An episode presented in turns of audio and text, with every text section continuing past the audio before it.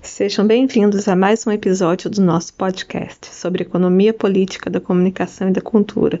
Meu nome é Mariana Franco Teixeira e hoje vamos falar sobre o artigo Entre Memória e História: A Problemática dos Lugares, de Pierre Nora. Pierre Nora é um historiador francês, faz parte da terceira geração da Escola dos Análises, trabalha com a chamada Nova História. Possui diversos trabalhos e livros publicados, principalmente sobre os campos da memória e identidade. Além disso, também possui uma importante carreira de editor. O artigo Entre Memória e História, a problemática dos lugares, foi publicado no Brasil pela revista Projeto História, volume 10, 1993. É dividida em três partes. A primeira, O Fim da História e Memória, trata da questão da aceleração da história. Além disso, o autor trabalha os conceitos de memória e de história e a questão dos lugares de memória.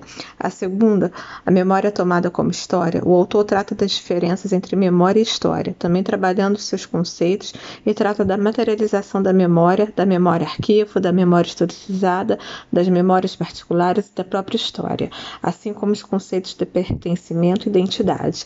Na terceira, Os Lugares de Memória, uma outra história, o autor trata dos três sentidos da palavra lugares, o material, o simbólico e o funcional. Além disso, analisa os lugares de memória, os lugares de história e as formas de legitimidade da memória.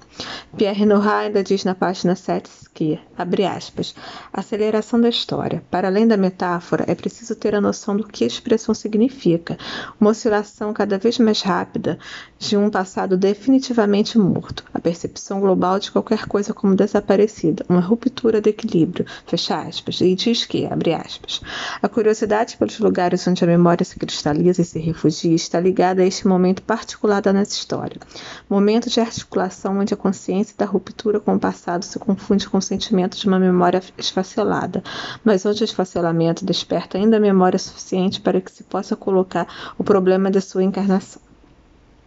O sentimento de continuidade torna-se residual aos locais. Há local de memória porque não há mais meios de memória. Fecha aspas. Na página 8 diz que, abre aspas, é o mundo inteiro que entrou na dança, pelo fenômeno bem conhecido da mundialização, da democratização, da massificação, da mediatização. Fecha aspas. Na página 9 diz que, abre aspas, a memória instala a lembrança no sagrado, a história liberta e a torna sempre prosaica. A memória emerge de um grupo que ela une, fecha aspas, e diz que, abre aspas, a história, ao contrário, pertence a todos e a ninguém, o que lhe dá uma vocação para o universal. A memória se enraiza no concreto, no espaço, no gesto, na imagem, no objeto, fecha aspas, e diz que, abre aspas, no coração da história trabalha um criticismo destrutor da memória espontânea. A memória é sempre suspeita para a história, cuja verdadeira missão é destruir e repelir. A história é deslegitimação do passado vivido. Fecha aspas. Na página 10 diz que, abre aspas.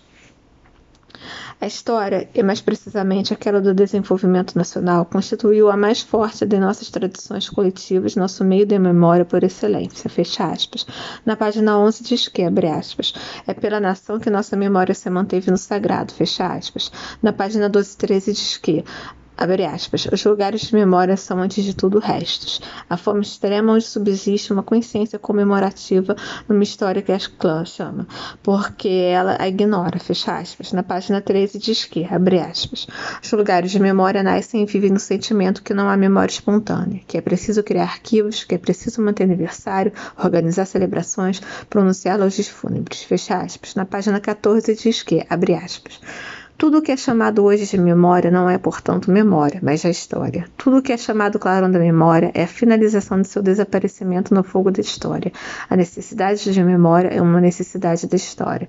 Fecha aspas. Na página 15 diz que, abre aspas, o que nós chamamos de memória é, de fato, a constituição gigantesca e vertiginosa do estoque material daquilo que nos é impossível lembrar. Repertório insondável daquilo que poderíamos ter necessidade de nos lembrar. Fecha aspas. E diz que, abre aspas, a materialização da memória em poucos anos dilatou-se prodigiosamente, desacelerou-se, descentralizou-se, democratizou-se, fecha aspas. Na página 16 diz que, abre aspas, não somente tudo guardar, tudo conservar, dos sinais indicativos da memória, mesmo sem se saber exatamente de que memória são indicadores, mas produzir arquivo é imperativo da época, fecha aspas. Na página 17 diz que, abre aspas, A passagem da memória para a história obrigou cada grupo a redefinir sua identidade pela revitalização de sua própria história. O dever da memória faz de cada um o historiador de si mesmo, fecha aspas, e diz que, abre aspas, o fim da história-memória multiplicou as memórias particulares que reclamam sua própria história, fecha aspas. Na página 18 diz que, abre aspas, quando a memória não está mais em todo lugar, ela não estaria em lugar nenhum se uma consciência individual, numa decisão solitária, não decidir decidisse dela se deixa encarregar. Fecha aspas. E diz que, abre aspas, memória arquivo, memória dever, é preciso um terceiro traço para completar esse quadro de metamorfose, memória de distância, fecha aspas. Na página 20 diz que, abre aspas, nossa percepção do passado é apropriação veemente daquilo que sabemos não mais nos pertencer, fecha aspas. Na página 21 diz que, abre aspas, a historiografia, inevitavelmente, ingressada em sua era epistemológica, fecha definitivamente a era da identidade, a memória inelutavelmente estragada pela história. Não existe mais um homem memória em si mesmo, mas um lugar de memória, fecha aspas. E diz que, abre aspas, são lugares com efeito nos três sentidos da palavra, material, simbólico e funcional, fecha aspas. Na página 22 diz que, abre aspas, o que constitui é um jogo da memória e da história, uma interação de dois fatores que leva à sua sobredeterminação recíproca, fecha aspas.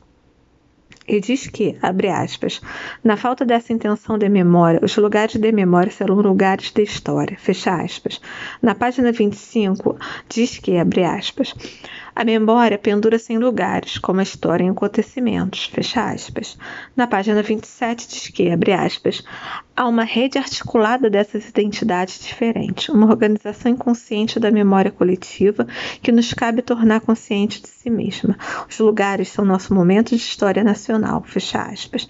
E diz que, abre aspas, diferentemente de todos os objetos da história, os lugares de memória não têm referente na realidade, ou melhor, eles são eles mesmos, seu próprio referente, sinais que devolvem a si mesmos, sinais em estado puro, fecha aspas.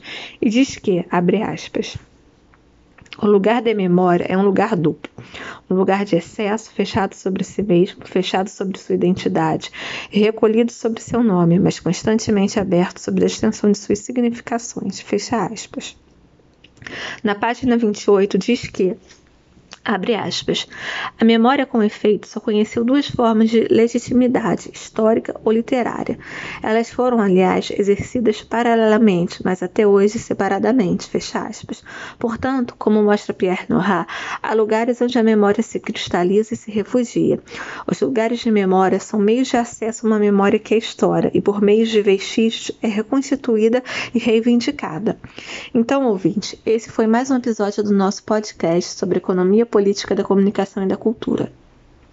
Se você quiser saber mais sobre o assunto, visite o nosso site APCC e o nosso canal do YouTube, o APCC Brasil, e curta nossa página no Facebook, APCC Economia Política da Comunicação e da Cultura.